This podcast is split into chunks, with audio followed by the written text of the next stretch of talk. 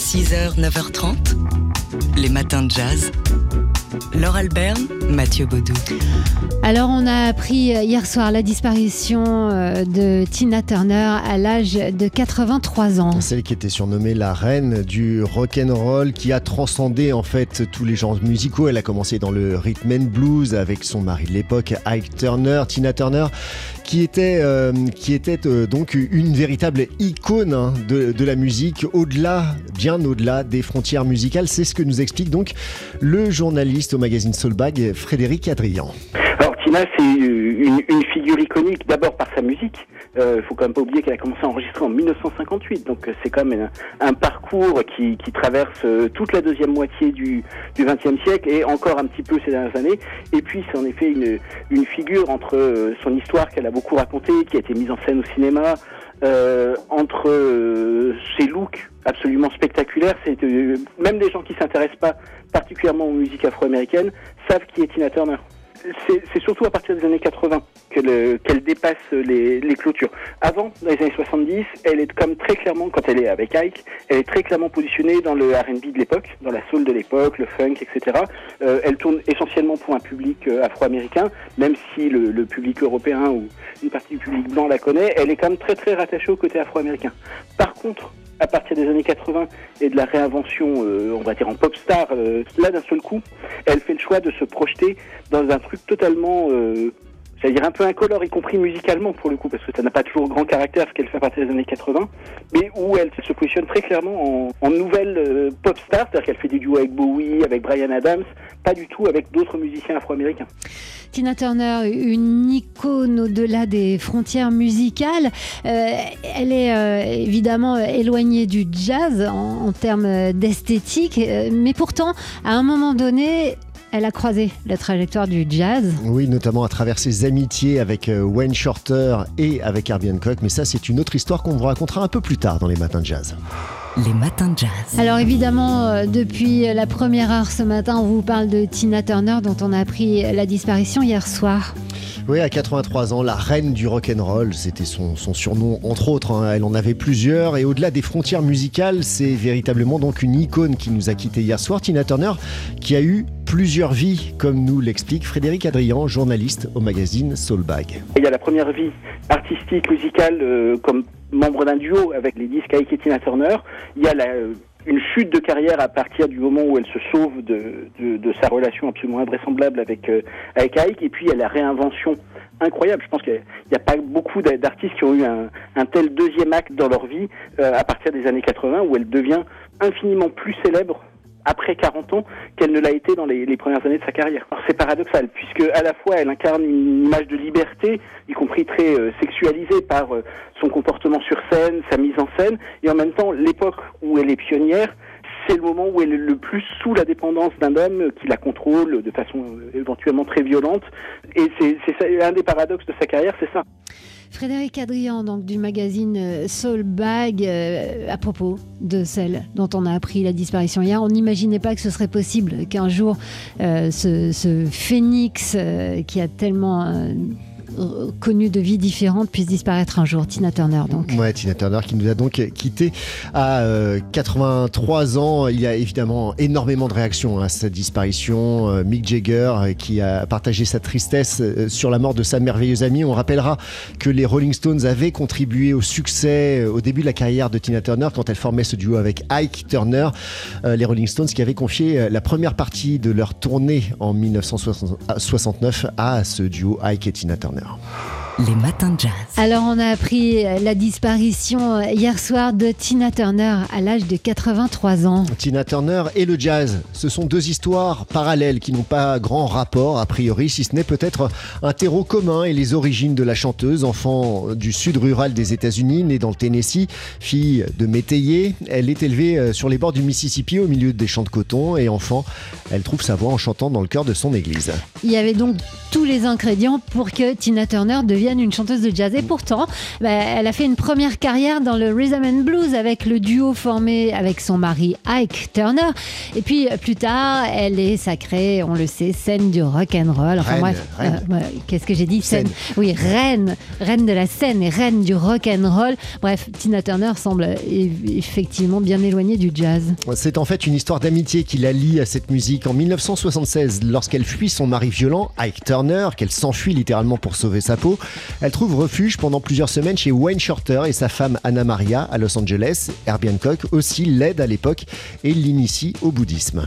Tina, Wayne et Herbie, c'est une amitié qui a été immortalisée en musique. C'était en 2007 lorsque Herbie Hancock a invité euh, son ami Wayne Shorter et son autre amie Tina Turner à participer à son album hommage à Johnny Mitchell, River the Johnny Letters, dont voici un extrait Edith and the Kingpin.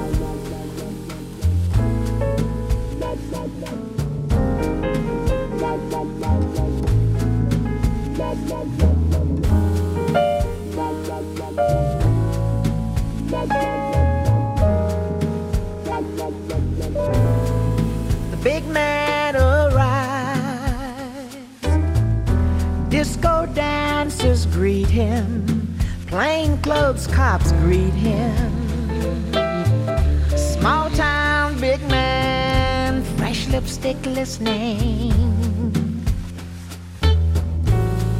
Sophomore jive from victims of typewriters. The band sounds like typewriters. The big man, he's not listening. His eyes hold Edith, his left hand holds his right. What does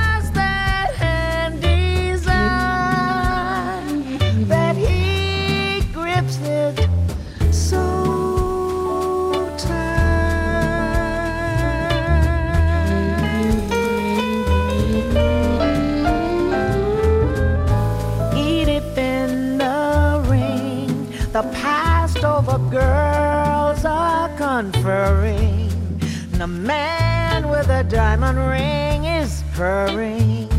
All claws for now withdrawn. One by one they bring his renegade stories to her, his crimes and his glories to her. In challenge they look on. Women he has taken grow old too soon.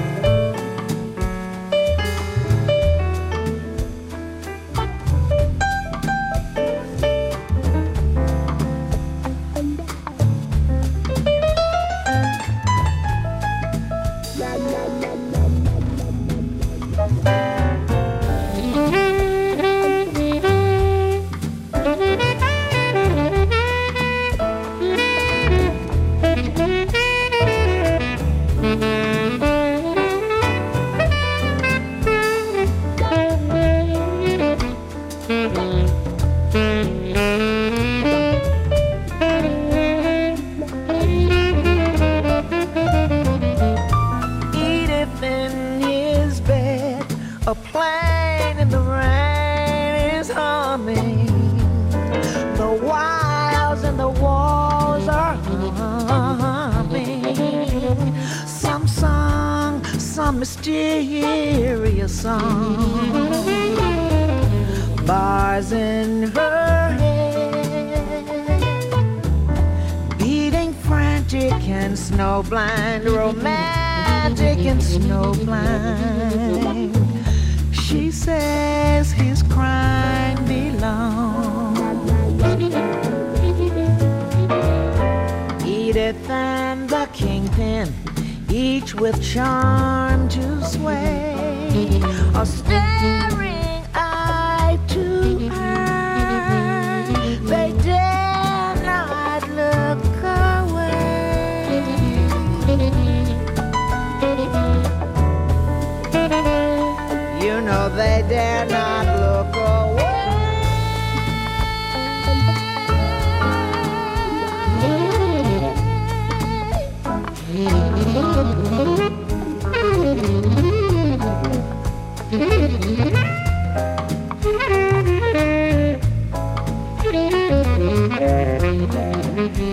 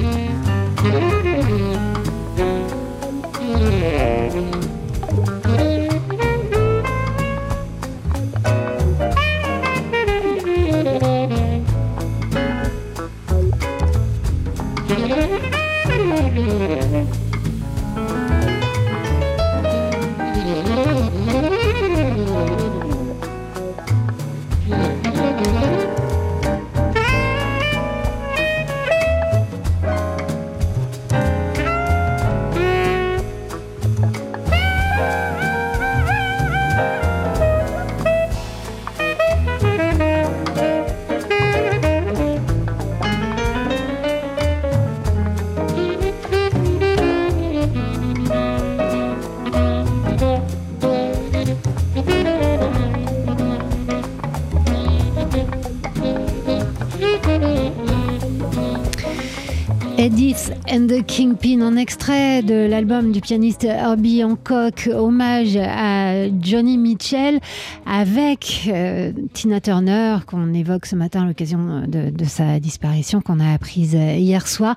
Euh, un album enregistré en 2007. Et c'est le, dernier enregistrement hein, de, de Tina Turner avec également Wayne Shorter. Donc sur cet enregistrement, Wayne Shorter qui avait donc accueilli euh, chez lui à Los Angeles Tina Turner lorsqu'elle avait fui son mari violent Ike en 1976. 8h54 sur TSF Jazz. On, on reparlera de Tina Turner dans quelques minutes avec Frédéric Adrien du magazine Soulbag. Auparavant, et c'est juste après la pub, on se retrouve avec le pianiste Adrien Chico et son nouvel album.